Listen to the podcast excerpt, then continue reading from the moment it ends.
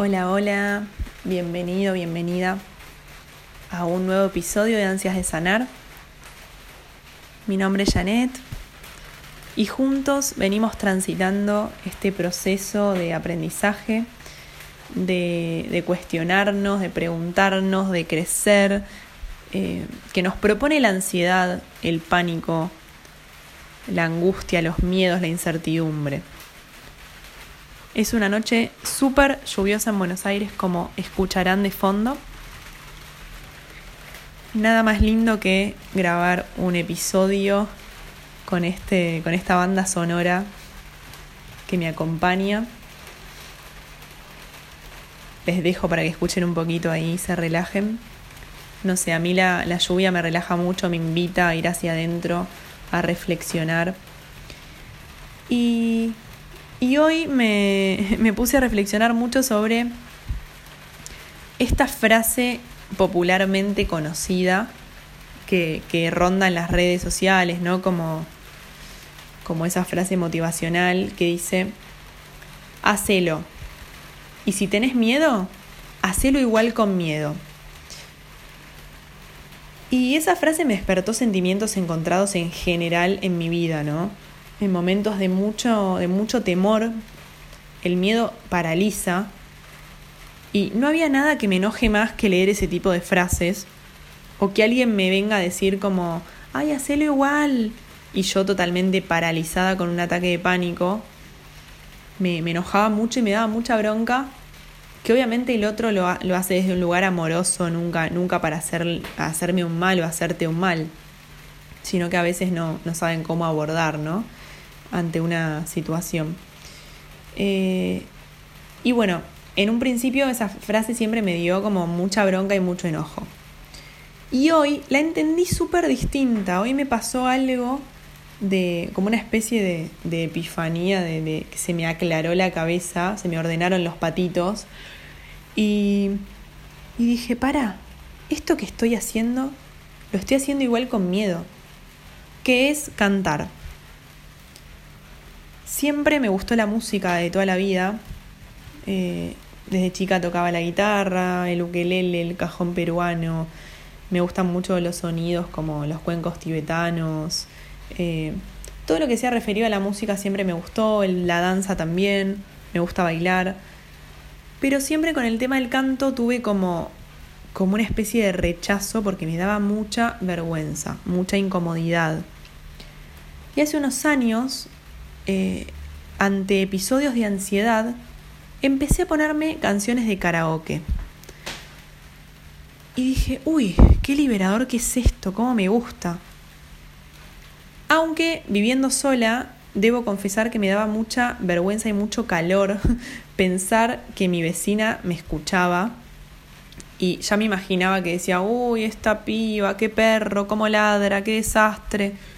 Entonces realmente no me liberaba al 100%. Cantaba karaoke, pero cuando había que gritar un poco, mm, trataba de, hacerlo a un tono muy bajito. Hace dos años dije, bueno, me voy a animar y voy a ir a una clase, debe ser súper liberador. Lo mismo me pasa con el teatro, como que en el fondo siempre me quise desafiar a hacer algo distinto, a salir de mi zona de confort incómoda, ¿no? Del miedo, del yo no puedo, de soy un desastre, no, no voy a poder. Entonces me anoté a, a un mes, pagué un mes con una profe de canto. Fui una clase y no fui nunca más. Para que se den una idea de, de la resistencia que yo le ponía a, eh, a la incomodidad, a, a, pasar vergüenza, a que me vean, a, fallar, ¿no? Me daba, me daba mucho miedo eh, fallar, equivocarme, mostrarme que, que la profesora diga, mmm, qué desastre esta chica, Dios mío. Entonces no fui más. Con el tiempo siempre inventé excusas, excusas, excusas, hasta que empecé el año pasado con una profe que me empezó a abrir las puertas desde un lugar súper amoroso, de contención y de, y de ponerme frente al desafío, pero sin una mirada juzgadora. Pero no era la mirada de ella juzgadora, era la mía. Entonces, vengo trabajando con ella desde el año pasado, por la pandemia dejamos en el medio, pero esta vez retomé con toda la energía eh, este desafío enorme que es cantar. Esto quiero que lo traslades a cualquier otra cosa en tu vida que quieras hacer y que venís boicoteando por el que dirán, por el miedo a fracasar. Qué presión que nos ponemos, ¿no? Como tenemos que ser perfectos, tenemos que hacer todo bien. Estamos en un mundo, en una era en la que se nos exige eso, pero en realidad la mayor exigencia viene de adentro. Eh, estamos como muy nos maltratamos mucho, ¿no? Pienso que nos exigimos demasiado, nos ponemos la vara pero altísima. Y, obviamente que nunca llegamos a, conformarnos. Una vez, una querida eh, reina del podcast que conozco hace bastante, que se llama Flor Carbuto, que espero que esté escuchando este episodio, eh, me dijo en una conversación, ¿Cuánto es suficiente? Y me quedó grabado. ¿Cuánto nos vamos a castigar? ¿Cuánto es suficiente? ¿Cuánto siempre nos parece poco lo que hacemos? ¿Por qué no nos damos una palmada, ¿no? De, o un mimo de decir, che, hoy lo estás haciendo bien, estás haciendo lo que podés, estás dando lo mejor, estás haciendo un pasito eh, diferente a lo que venías haciendo para cambiar, para mejorar para sentirte bien. Como que, no sé, queremos cambiar un hábito y la exigencia es, por ejemplo, hacer ejercicio, ¿no? Listo, empiezo el lunes y hago todos los días una hora y media de CrossFit. Para un poco. Para, o sea, y cuando hagas una hora y media de CrossFit, ¿a dónde querés llegar? ¿No? Como nunca es suficiente. Eh, y también la vara es tan alta que obviamente un día no lo haces y te vas a echar todas las culpas. Hablo en tercera persona, pero obviamente digo, yo también, yo soy así, yo soy la persona más eh, que se habla tan mal y tan, tan auto boicoteadora que, que me siento identificada. Creo que soy la, la número uno en auto boicot. Pero vengo elaborando mucho eso este último tiempo en terapia y y esto de hacerlo igual con miedo, ¿no? Como desafiarse, ponerse límites, ponerse un freno, porque también hay una cierta comodidad en lo incómodo. Digo, las excusas las tenemos todas, si queremos. Si queremos buscar excusas, hay de sobra. Entonces, creo que está bueno ponerse un límite, reconocerse, ser sincero con uno mismo, ¿no? Como mm, a veces nos decimos que no que no podemos hacerlo y en realidad en el fondo no queremos. Y está bueno ser sincero con eso. Capaz que hay algo que no queremos o hay algo que decimos que no podemos y sí queremos pero nos da miedo entonces, realmente sincerarnos, sincerarnos y no quedarnos bajo ese papel de víctima, de yo no puedo, de la ansiedad me tiene apresado, yo tengo que estar acá en la cama porque me mareo. Digo cosas que yo me digo, ¿eh?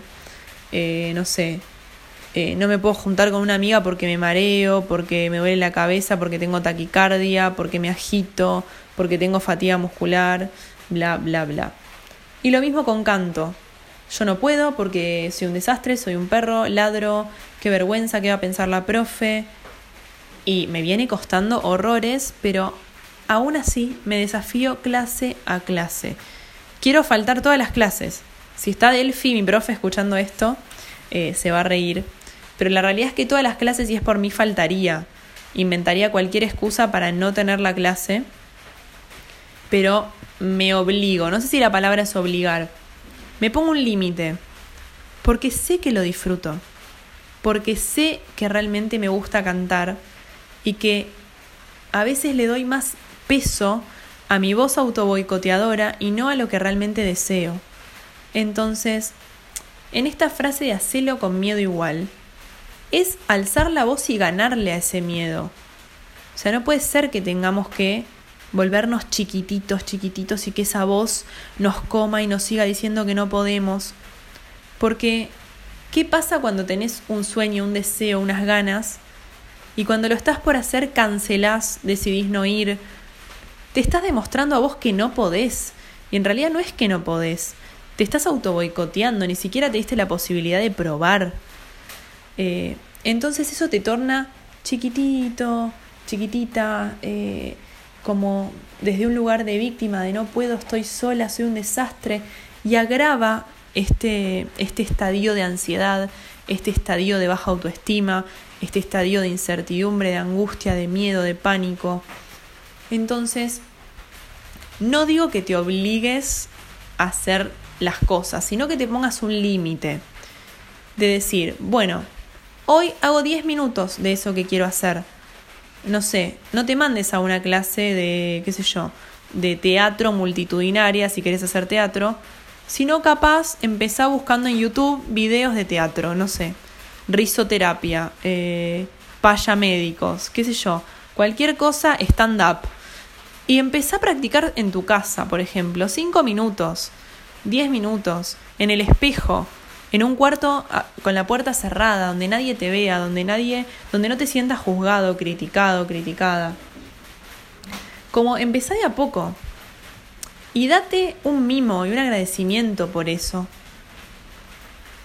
Hace dos días estaba viendo una, una charla de Stanislao Bajraj en. no sé cómo se pronuncia el apellido, Bajraj, Bajraj em, que es neurocientífico. Se llama. Eh, ay, ahora después se las voy a dejar anotadas, pero el poder de la neurociencia, creo. Y, mm, y en esta charla, él contaba cómo es el tema del poder del pensamiento, ¿no? Que en realidad es la base para cambiar nuestra actitud.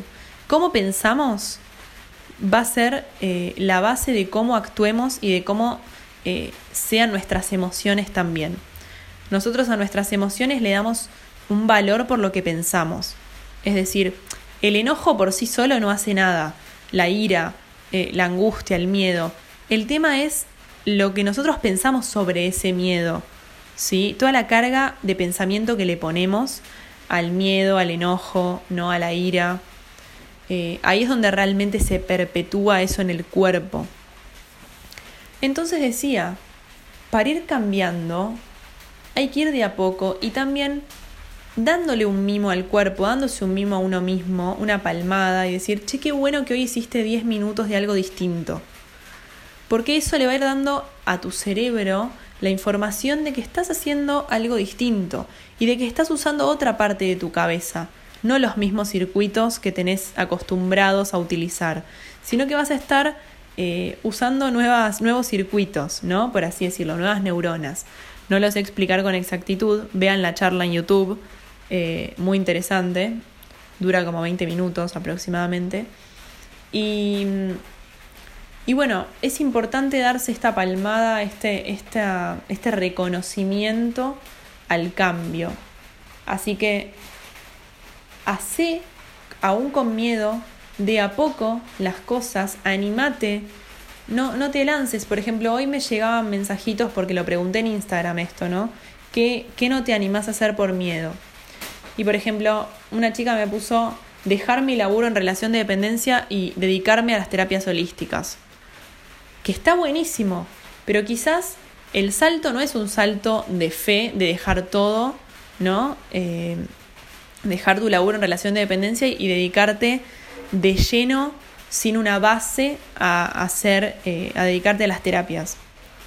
Lo digo desde con el conocimiento de causa de que me pasó, renuncié a un laburo sin saber si realmente me iba a dedicar a las terapias alternativas cuando empecé a dedicarme me di cuenta que no quería dar sesiones de Reiki y, terminé con una red de depresión, angustia, todo, y crisis de pánico.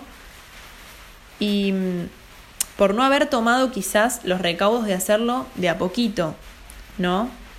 Yo soy muy ariana, entonces eh, hago todo de forma bastante impulsiva, que a veces está buenísimo y a veces me genera este tipo de inconvenientes, ¿no?